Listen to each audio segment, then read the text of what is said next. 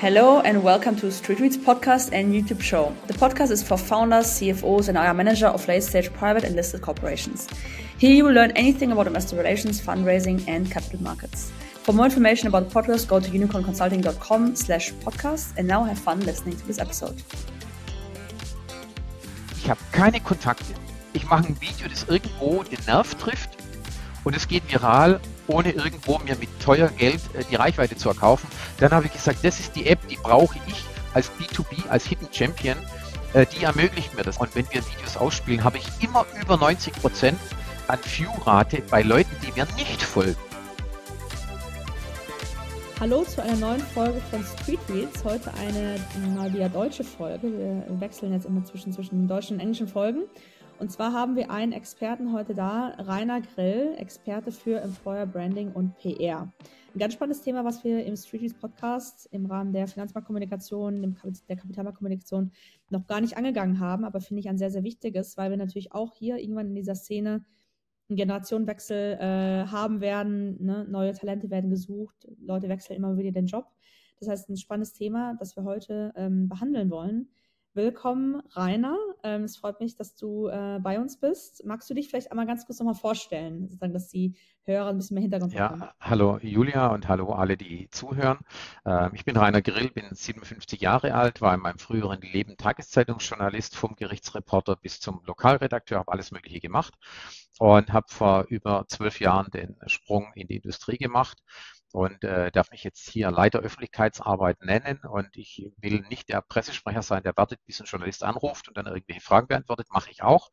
Aber ich will Themen aktiv angehen, ich will Themen aktiv gestalten. Und ich denke, das Wichtigste, meine Arbeit zahlt nicht auf den Verkauf von Produkten ein, meine Arbeit zahlt ein auf das Image als Arbeitgeber. Wie, wie wirst du wahrgenommen als Industrieunternehmen? Und denke ich, das ist, ob das jetzt Industrie ist oder ob das Finanzbranche ist, ähm, der verknappte Faktor der nächsten Jahre wird der Faktor Mensch sein.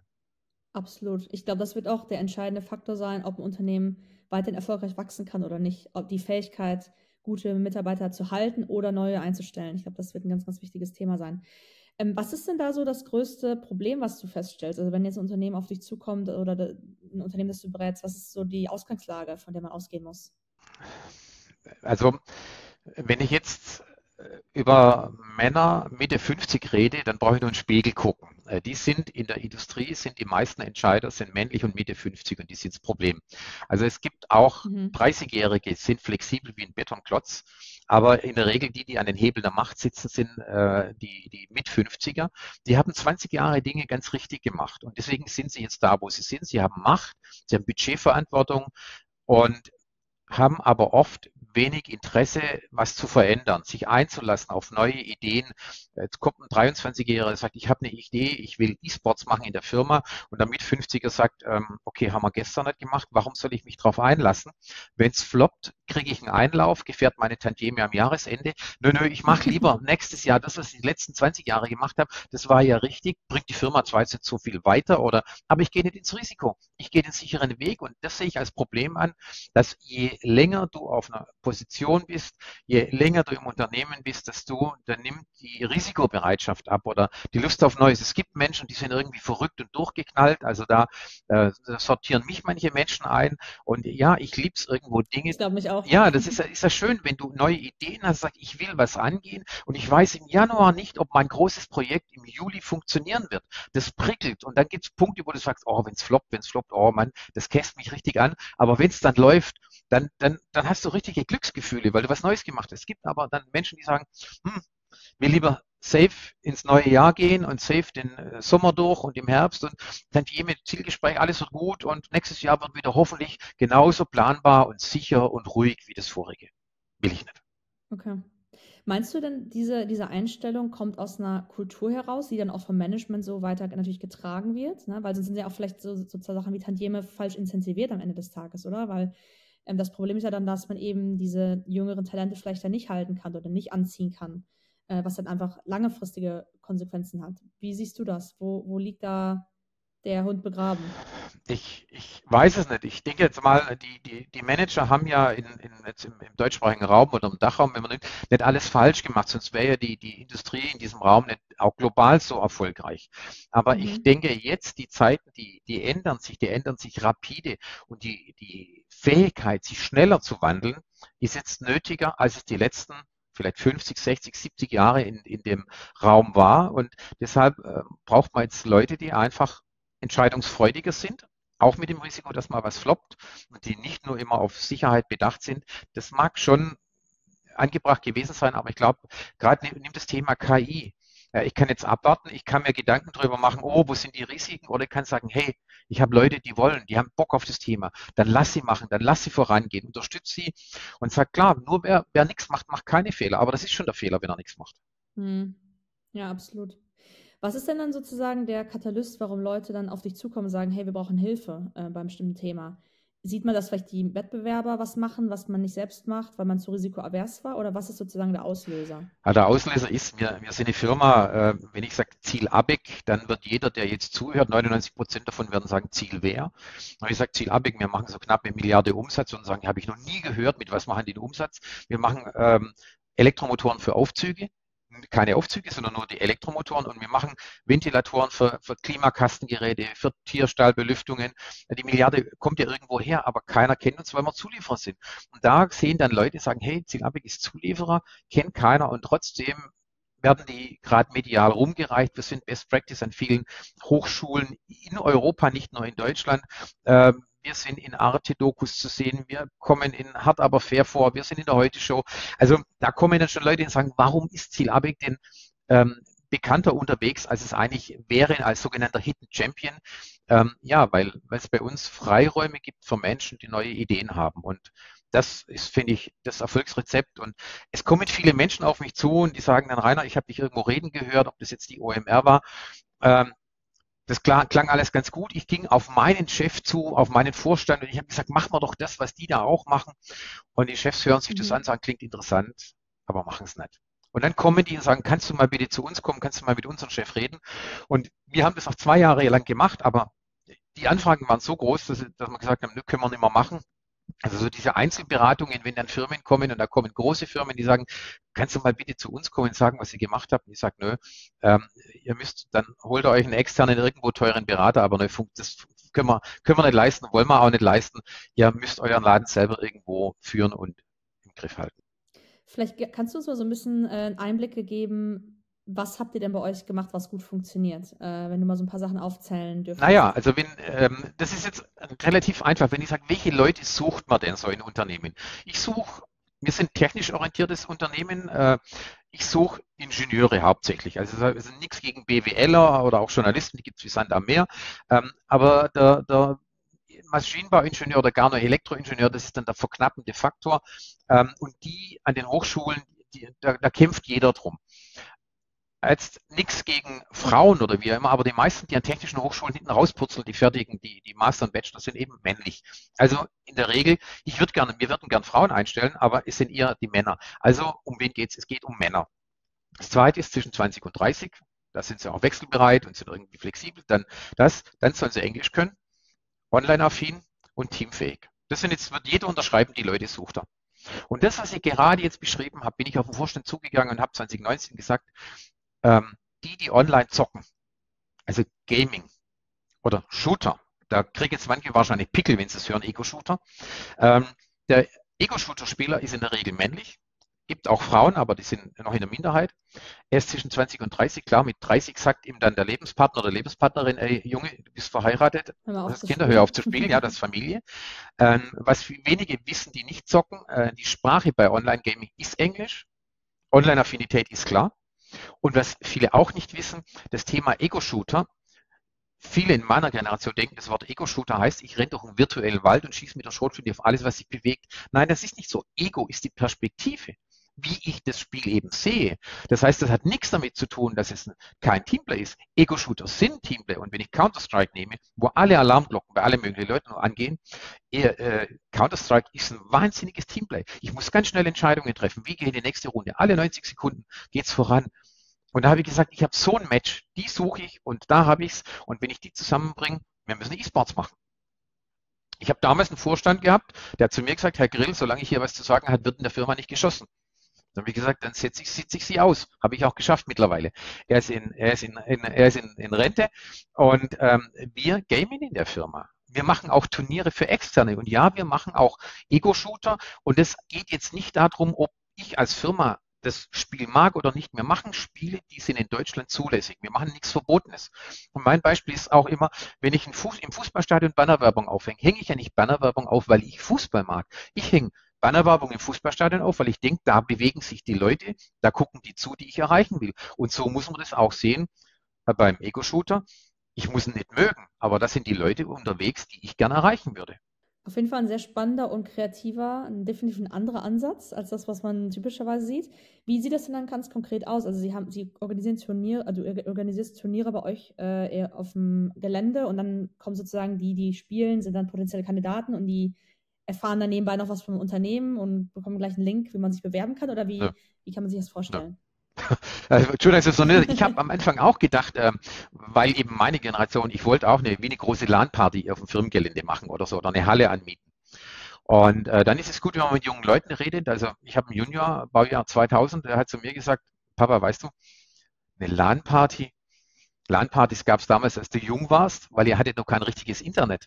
Warum soll ich meine, ich ja, warum soll ich meinen Rechner abbauen und sollen irgendwo hintragen, bloß weil du gern mit der Firma zusammen eine LAN-Party machen würdest? Ja, es, es mag, es gibt schon noch so vereinzelt gibt's, aber da ist so ein Kultstatus drumherum und das sind gewachsene Veranstaltungen und das, das wäre jetzt nicht unser Ding. Klar, wenn ich jetzt ein Team holen würde und würde sagen, du hast eine Autogrammstunde, kannst gegen die zocken oder so, dann könnten die vielleicht kommen, aber das ist jetzt wieder eine Nummer zu groß. Wir sind nicht äh, Siemens und wir sind nicht Bosch.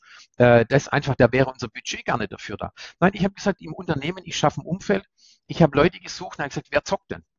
Und jetzt bei uns wird jeden Donnerstagabend zocken, so vielleicht 20 Leute, und das sind, klingt jetzt nicht viel, 20 Leute zocken, das was gerade Spaß macht. Jump and Run, Rocket League, das ist Autofußball, auch mal FIFA und auch mal ein Ego-Shooter. Die zocken das, was gerade Spaß macht, weil sie halt Spaß am Zocken haben. Die habe ich dann gesagt, habe gesagt, wollt ihr nicht was machen, was nach außen wirkt? Und wir veranstalten Turniere, wo die Gamer online mitspielen. Also meine Leute intern, die sind dann, die kommentieren, kommentieren darf man nicht sagen, das heißt casten im Gaming-Bereich. Also die casten dann, da habe ich zwei sitzen, die, die casten das Spiel, die müssen das auch können. Dann streamt jemand auf Twitch und die Leute gucken uns zu. Und weil du gesagt hast, und die, die bei uns spielen, sollen sich bei uns bewerben. Na, das funktioniert nicht, weil mittlerweile haben wir schon so einen, so Status, dass bei unseren Turnieren spielen semi-professionelle Teams mit. Die kommen aus Belgien, die kommen aus Italien, aus Spanien, aus Portugal und auch aus Deutschland. Ähm, die werden bei uns nie arbeiten, weil die träumen eher von einer Profikarriere im Gaming-Bereich. Aber hier in der, in, in der Region und auch deutschlandweit reden die Leute über das Industrieunternehmen Ziel Abeck und sagen, hey, Ziel Abeck macht Dinge, die bedienen mein Hobby. Ich game gern und die machen was, was kein anderes Unternehmen in dieser Art macht, weil das Thema Sponsoring, ich sage mal, das ist ja Pillepalle. Mir auf dem Oberarm hier ein Logo drauf zu machen, das so denkt das normale Marketing, sagt, ich kaufe mir irgendwo einen Platz auf der Brust oder auf dem Oberarm. Es ist Quatsch für uns. Wir sind B2B. Wenn wir irgendwo, wenn du Zielabweg gelesen hättest vor vier Wochen auf dem T-Shirt oben drauf, hättest du gefragt, verkaufen die Versicherungen oder was machen die? Keine Ahnung. Das bringt ja nichts. Ich kaufe mir Reichweite, die dann auch ziemlich teuer ist, aber die mir nichts bringt. Deswegen das reine äh, Logo zu platzieren, bringt nichts. Dann die Idee, ein Team zu kaufen, kann man machen dass ich ein Zielabweg-Team ins Rennen schicke. Wenn das Zielabweg-Team, das ich mir leisten könnte mit meinem Budget, das wäre fußballtechnisch gesehen Kreisklasse. Weil wenn die dann irgendwo Bundesliga spielen, dann kommt ein großes Unternehmen und sagt dann mein Team und wenn sie Champions League spielen, dann kommt ein globaler Konzern, Amazon und sagt mein Team. Das heißt, ich bin ein Durchlauferhitzer. Also ist das, wenn ich das Turnier veranstalte, das kann mir niemand nehmen, wenn das größer wird. Und meine Leute intern, die lernen viel dabei. Die müssen acht Stunden am Stück müssen die kommentieren. Also das ist und auch das Setting und was sie beachten und von der IT her, das ist äh, auch intern passiert da was. Und deswegen finde ich so toll, dass das die Firma zulässt und das Thema Zulassen und Vertrauen ist das Entscheidende. Ich habe seit einem guten Jahr einen neuen CEO, der hat mir klar gesagt, Herr Grill, Ego-Shooter, das gefällt mir nicht. Dann habe ich gedacht, oh, wird's eng. Es gefällt ihm nicht, aber er lässt zu. Und das finde ich ist das Mindsetting, Dinge zuzulassen, die mir nicht gefallen. Ich bin Top-Manager, ich bin CEO, aber ich akzeptiere, dass es Dinge gibt, die mir nicht gefallen, aber die der Firma nützen. Und deswegen, das finde ich über den eigenen Schatten springen. Das, das Vertrauen den Leuten zu schenken, sagen, wird schon gut sein, macht mal. Ja, mal was Neues auch auszuprobieren, ne? Und dann auch das Risiko anzugehen, dass es vielleicht dann nicht passt, aber dass man es zumindest ausprobiert hat, finde ich super wichtig. Super wichtige Managementqualität. Was waren denn da konkrete Ergebnisse? Also von, das machen Sie jetzt seit einem Jahr, ähm, machst du seit einem Jahr? Sorry, ich vertausche mal Sie und du. Ähm, machst du seit einem Jahr, ähm, wie, nein, nein, wir zocken, Entschuldigung, wenn ich da äh, unterbrechen darf. Nein, nein, wir, mhm. wir zocken seit äh, 2021 äh, mit den Turnieren. Also die sind, wir sind okay. schon länger auf dem Markt. Wir machen im Frühjahr machen wir äh, so vier Turniere im März und vier Turniere dann im November. Also wir haben acht Turniere pro Jahr, unterschiedliche Spiele, also wie, wie Rocket League oder äh, League of Legends oder ja, alles Mögliche. Und da kommen dann eben Leute, ähm, die nicht reinschreiben, dass sie uns von E-Sports kennen. Ich habe dann, als ich die erste Umfrage gemacht habe, 2019, habe ich gesagt, wer zockt in der Firma, Aushang am schwarzen Brett und das, was man halt so macht. Und dann, dann habe ich wirklich 50, 60 E-Mails gekriegt. Ich war erschrocken, weil für mich hat die Welt der Gamer aus so fünf Spielen bestanden. Und es ist ja von bis, gibt es Leute, die spielen äh, Landwirtschaftssimulator. Ähm, und denke ich mal, Gott, für mich wäre das total langweilig. Das ist wie, wie, wie Angeln oder so. Das wäre jetzt nicht mein Ding, aber auch da, aber es geht ja nicht darum, was mir gefällt. Und da habe ich eine Umfrage gemacht und dann kamen plötzlich Leute in der Kaffeeecke, so Ingenieure Anfang 30 haben gesagt, du Rainer, was passiert denn jetzt mit E-Sports? Ich habe gesagt, warum? Du hast ja gar kein E-Mail geschickt oder ist mir das rausgerutscht? Ja, sie ein bisschen rumgedruckst und so. Und dann kam, ja, ich zocke, haben sie dann gesagt, aber sie haben kein E-Mail geschickt, sie möchten nicht, dass ihr Vorgesetzter erfährt, dass sie zocken. Und dann habe ich gesagt, warum, warum? Du arbeitest seit vier, fünf Jahren in der Firma, machst einen ordentlichen Job, warum willst du das nicht?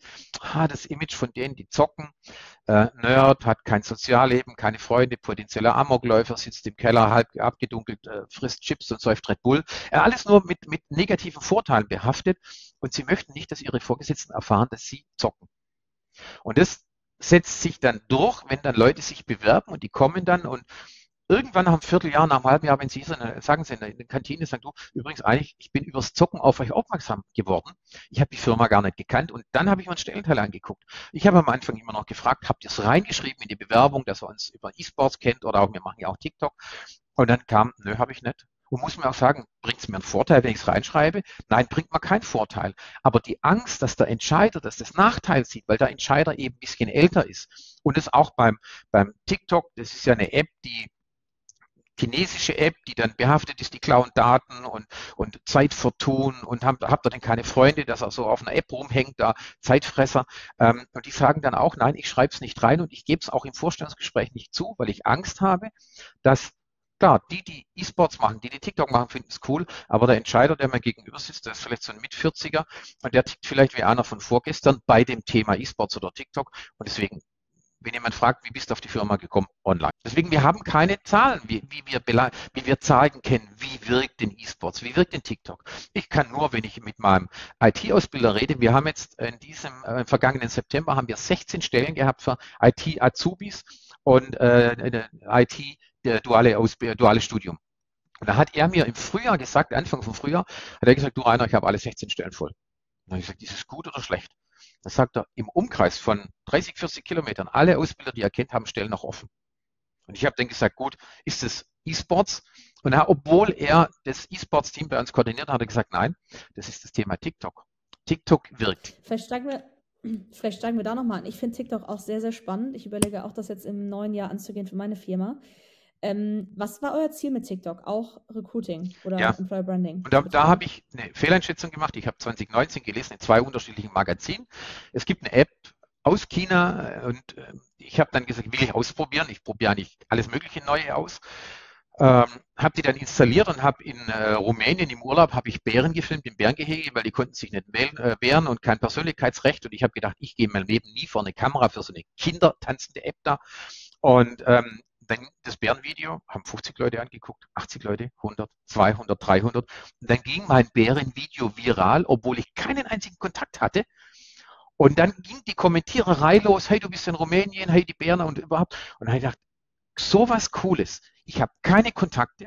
Ich mache ein Video, das irgendwo den Nerv trifft und es geht viral ohne irgendwo mir mit teuer Geld äh, die Reichweite zu erkaufen. Dann habe ich gesagt, das ist die App, die brauche ich als B2B, als Hidden Champion die ermöglicht mir das. Weil wenn ich nämlich mir die anderen Apps angucke, wenn ich mir Instagram angucke, Facebook oder LinkedIn, ich rede immer vom organischen Wachstum, weil das alles andere, der Streuverlust mhm. wäre mir zu teuer. Ähm, da folgen mir ja die Leute, die mich kennen. Ist ja klar, wer mir nicht kennt, kann, kann also mir folgen nur die, die mich kennen. Und bei Instagram tut man dann Leute, leid für die Leute, die jetzt zuhören, die Instagram in ihrer Firma machen.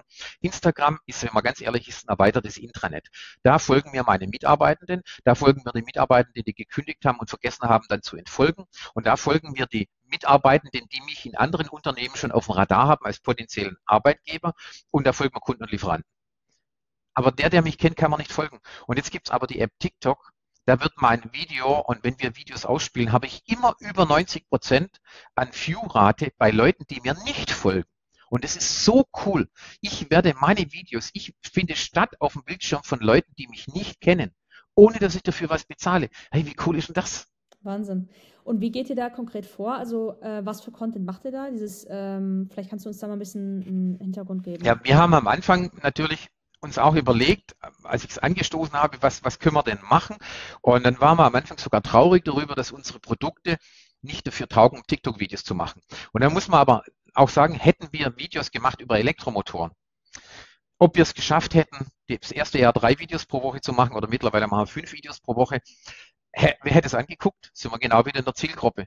Meine Kunden, meine Lieferanten, meine Mitarbeiter, meine mhm. Mitarbeiter beim Wettbewerb. Ich hätte keine neuen Menschen erreicht, weil niemand guckt freiwillig Videos über Elektromotoren oder Ventilatoren an. Das heißt, wir waren traurig und haben deswegen angefangen, äh, Videos im, eher im Office-Umfeld zu drehen, Quatschvideos, Boss-Prank. Also einfach witzige Videos zu machen.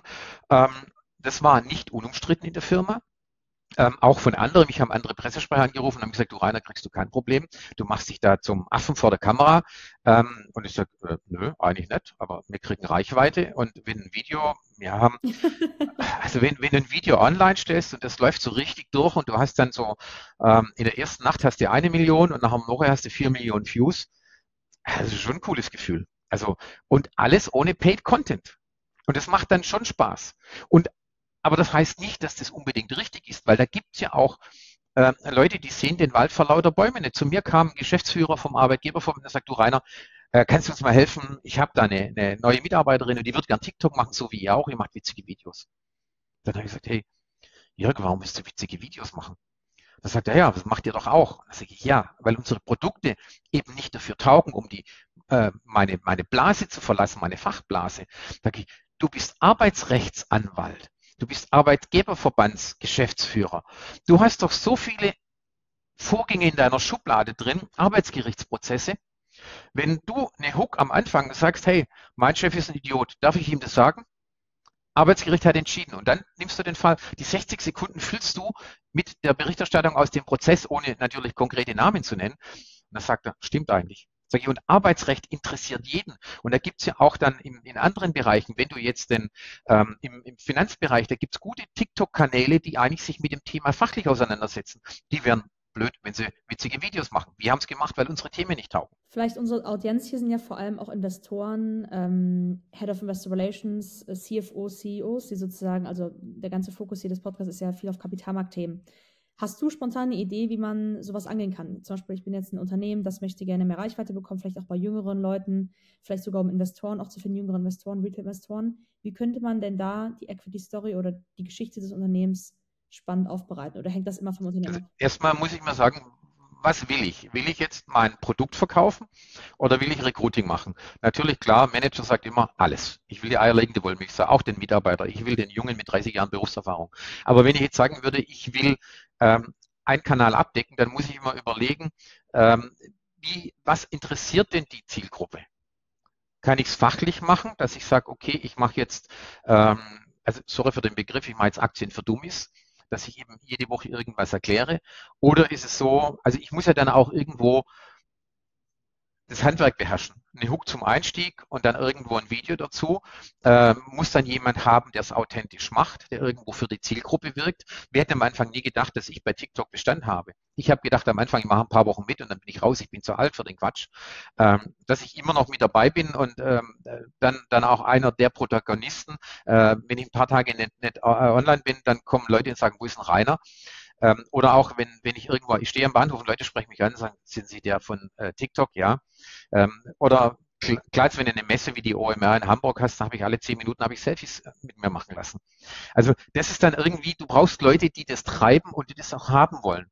Und nicht jeder in der Firma, und wenn jetzt Leute zuhören, die eine große Marketingabteilung haben und die machen sonst schon Social Media, dann bitte geht nicht in eure Marketingabteilung und sagt, hey, wer von euch macht ein Social Media, Instagram, LinkedIn und Facebook und sagt, ab morgen macht ihr TikTok, das wäre Quatsch. Weil bei den anderen Kanälen, da sammelst du die Information, bereitest die auf und schiebst die auf den Kanal. Bei TikTok bist du der Inhalt und nicht jeder ist die geborene Rampensau. Nicht jeder will beim Aldi an der Kasse angesprochen werden und sagt, ähm, Sie, Sie sind doch der von der Firma XY. Ich habe mich da vor zwei Wochen beworben, ich habe noch keine Zu- oder Absage. Das will nicht jeder hören. Wenn du jetzt bei mir als Pressesprecher ist normal, dass du dann angesprochen hast. Also für mich war es nicht ungewohnt, aber für andere, ja, es ist ungewohnt. Deswegen such dir Leute, haben wir bei eSports so gemacht und auch beim Thema TikTok, such dir Leute, die Bock auf das Thema haben und gib denen den Freiraum. Und wie habt ihr das Wissen intern aufgebaut? Also habt, war das einfach Learning by Doing oder habt ihr da extern euch Hilfe gesucht oder habt ihr Leute, sagen jüngere Leute, die sich damit auskennen, reingeholt oder wie seid ihr da vorgegangen? Ja, jüngere Leute, ja, ich. Also, sorry. äh, ja, das war, ich habe im, im Frühjahr 2020 in der Firma, habe ich Leute gesucht und mir habe das Zufall, habe ich an der Kaffeeecke mit Rebecca, gleiche Kaffeeecke und ich habe gesagt, du, ich irgendwie, ich suche Leute, die, die diese neue App aus China, die TikTok heißt, und sagt, ja, kennst du. Ich, wie? Und das war im Frühjahr 2020, erster Lockdown. Und dann sage ich, kennst du die wirklich? Und dann sagt sie, ja, äh, wir haben Lockdown, was soll ich machen? Ich mache Lip-Sync-Videos zu Hause. Dann sage ich, ja wie? Du kannst schon damit irgendwo umgehen. Cool. Und dann ging der Aufzug auf, dann kam Sophie raus. Sophie hat damals Ausbildung gemacht, ist noch meine Tochter, deswegen kannst du gar nicht Nein sagen. Dann sage ich, Sophie, machst du mit TikTok? Und sowohl Rebecca als auch Sophie haben gesagt, äh, klar, klingt gut, aber wo? Und ich habe gesagt, in der Firma. Und beide haben sofort gesagt, kriegst du ja nie genehmigt weil jeder im Kopf die Schere hatte, so eine Quatsch-App und damals war das wirklich eine App ja, für tanzende 15. Tanzvideos, ja. Ne? ja genau. Und ähm, dann habe ich gesagt, äh, lass mich. Und ich habe keine fünf Minuten gebraucht, beim Vorstand das Thema durchzubringen. Ich bin allerdings auch zum Vorstand gegangen und habe gesagt, ich will die App bespielen. Ähm, dann hieß es, brauchen Sie Geld? Und dann habe ich gesagt, nein. Wir brauchen Sie Agentur, wie du gefragt hast, externe Unterstützung. habe ich gesagt, nein. Ja, wie wollen Sie es denn machen? Und dann habe ich gesagt, ich habe Leute, die Bock drauf haben und wir drehen nach Dienstende. Da guckt mich jeder mit großen Augen an und sagt, warum nach Dienstende? Da sage ich, weil ich eben aus dem, aus der Organisation raus will. Es gibt bei uns, wir haben überall sehr kluge Leute in vielen Bereichen. Und die sich natürlich dann auch einbringen, wenn du was machst, was nach außen wirkt. Und wenn du jetzt schau ins Marketing. Das Marketing hat bei uns die globale Aufgabe, die müssen immer so die Leute irgendwie auch optisch auf Kurs halten. Wir haben eine Niederlassung in Japan. Die Japaner würden natürlich gerne auf ihrer Webseite blinkende Emojis reinmachen, weil in Japan ist das wohl normal. Aber bei uns sagt man, nö, die Webseite in Japan muss aussehen wie die in Brasilien. Und deswegen das Marketing hat den Job, das irgendwo das Corporate Design, das CI durchzusetzen. Und jetzt komme ich mit meinen Leuten und sage, hey, wir machen jetzt irgendwo auf TikTok CI, mir wurscht, Wording, mir wurscht. Produkte, mir wurscht. Ich sage immer, mir wurscht und wir machen jetzt Dinge. Und ich habe das so auch begründet. Die App muss anders bespielt werden als alles, was wir bisher gemacht haben. YouTube, alles, was bisher auf YouTube richtig war, hat sich gezeigt, ist auf TikTok anders. Insta und LinkedIn, alles ist anders. Deswegen die Regeln, die auf den anderen Plattformen richtig sind und auch sinnvoll sind, kann ich da nicht anwenden und ich will was Neues machen. Aber wenn ich in der Organisation bin, dann schmeißt mir irgendwann einer schnell einfach auf den Tisch und sagt, übrigens Rainer, äh, Corporate Design gilt auch für dich. Und so haben wir begonnen, nach Dienstende zu drehen. Und es kam dann schon irgendwann mal so kluge Hinweise, bis dahin, dass, als wir dann Reichweite hatten, kamen Leute, die freie Stellen hatten, hat gesagt, macht mal Werbung verstellen. Und wir haben gesagt, nein, so funktioniert TikTok nicht. Zu sagen, hey, hier ist ein Stuhl frei, hier könntest du arbeiten, das sind diese oh, Videos, die keiner sehen will. Nein, wir machen sowas nicht. Wir machen einfach Entertainment, die Leute wollen unterhalten werden und uns folgen ganz viele Leute. Wir haben mittlerweile, ich weiß nicht was, 90 Millionen Views. Und die, die haben wir ja von Leuten, die nicht Zielabig sehen wollen, sondern die wollen uns als Akteure sehen, die wollen unterhalten werden, wollen es witzig finden, die kommentieren uns ähm, und irgendwann fragen die dann schon, und was machen die eigentlich für Produkte? Und das passiert immer wieder, dass Leute, die man auch wo trifft, die sagen, ich kenne euch, ihr seid immer wieder auf meiner For You-Page, was macht ihr eigentlich für Produkte? Und das ist so genial, wir haben es geschafft, eine Marke, eine Arbeitgebermarke aufzubauen, ohne über Produkte zu reden. Hätte nie gedacht, das funktioniert und das geht auf TikTok. Wahnsinn. Vielleicht nochmal zum Abschluss. Was sind denn so deine drei Learnings von, von Nutzung von TikTok jetzt für Arbeitgebermarketing äh, oder auch für Produktmarketing? Was sind deine drei besten Learnings? Also Leute machen, die Lust drauf haben und wenn du das Thema ernst nimmst, auch als, als Top-Manager, dann installier dir die App auf deinem privaten Handy. Übrigens, bei uns gibt es auch nur auf einem Handy haben wir TikTok in der Firma und das ist ein Standalone-Handy. Ich habe keine Verbindung ins Firmennetzwerk. Ähm, und deswegen installier das auf deinem privaten Handy und guck mal, wie die App funktioniert. Und dann kriegst du einen ganz anderen Zugang dazu, als Leute, die dann klug daherreden und Entscheidungen treffen, die App aber gar nicht kennen. Und auch noch ein Thema ist das Thema GEMA. Äh, nutz, melde dich als Commercial an bei TikTok und nutzt nur die Commercial-Bibliothek. Dann sind die aktuellen Trends halt alle raus. Aber ansonsten wird es ziemlich teuer. Es gibt Firmen, die haben schon über 100.000 Euro GEMA-Rechnung bekommen. Und dann ist äh, Ende mit äh, Spaß in der Firma. Also deswegen äh, Datensicherheit und auch GEMA äh, darf man nicht vernachlässigen. Guter Punkt, sehr wichtiger Punkt, gerade auch Finanzindustrie. Äh, super spannendes Thema. Ich, ähm, ich bin selbst ein sehr starker Konsument von TikTok. Wie gesagt, ich würde es auch gerne für mein Unternehmen jetzt langsam aufbauen, aber ähm, habe jetzt heute nochmal super viel mitgenommen. Also vielen, vielen Dank, Rainer, dafür, dass du uns Einblicke in zwei sehr spannende Themen gegeben hast, wie du kreativ äh, ja, ein Thema angehst, ein Problem angehst, vor dem jetzt gerade viele Unternehmen stehen. Ähm, ich danke dir, dass du bei uns im Podcast warst und äh, ja, wünsche dir einen guten Start ins Jahr. Danke, danke äh, dir und den Zuhörern natürlich auch einen guten Start ins neue Jahr. Und wo kann man dich vielleicht noch finden, wenn jemand noch Interesse hat, äh, tiefer bei euch einzusteigen? Haut mich auf äh, LinkedIn an und äh, gerne per Du, also das Sie könnt ihr stecken lassen. ähm, und bei LinkedIn gibt es, glaube ich, nur zwei Rainer Grill, also man findet mich dann schon. Okay, sehr gut. Das machen wir. Bis dann. Ciao. Danke, ciao. And we're looking forward to hearing from you next time. And thanks also for uh, listening to our episode. Feel free to share the video with someone that you think is interested in it. We would be happy to also have one of your reviews uh, on, on the podcast, of course. If you think someone uh, might benefit from the knowledge, also click on the share button. And if you're curious for more quick tips and behind the impression scenes, check us out on Instagram under Street Tweets underscore podcast.